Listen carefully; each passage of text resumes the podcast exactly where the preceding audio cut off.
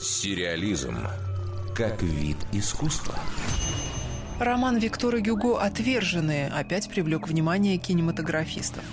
Книга, выпущенная в середине XIX века, уже неоднократно ложилась в основу фильмов, сериалов и даже японского аниме. Разные картины, вдохновленные этим классическим текстом, переносили во Францию эпохи реставрации многих знаменитых артистов. В их числе Жан Габен, Жан-Поль Бельмондо, Ани Жерардо, Джон Малкович, Шарлотта Гинзбур, Лиам Нисон, Джеффри Раш и Ума Турман. Последняя заметная киноадаптация вышла в 2012 -м. В этом мюзикле партии главных героев достались Хью Джекману, Расселу Кроу, Энн Хэтуэй, Аманде Сайфрид, Саше Барону Коэну и Хелене Боном Картер. А за режиссуру отвечал британец Том Хупер.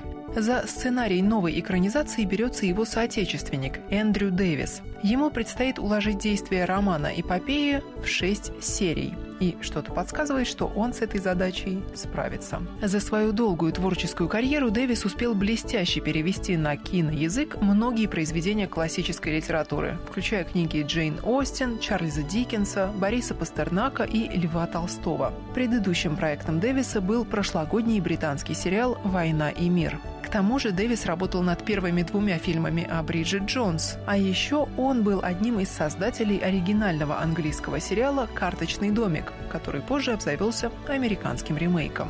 Что касается «Отверженных», то информации о режиссере и исполнителях главных ролей пока нет – Скорее всего, их имена объявят в ближайшее время, так как в производство сериал должны запустить уже в начале 2018-го. Съемки будут проходить в Бельгии и на севере Франции.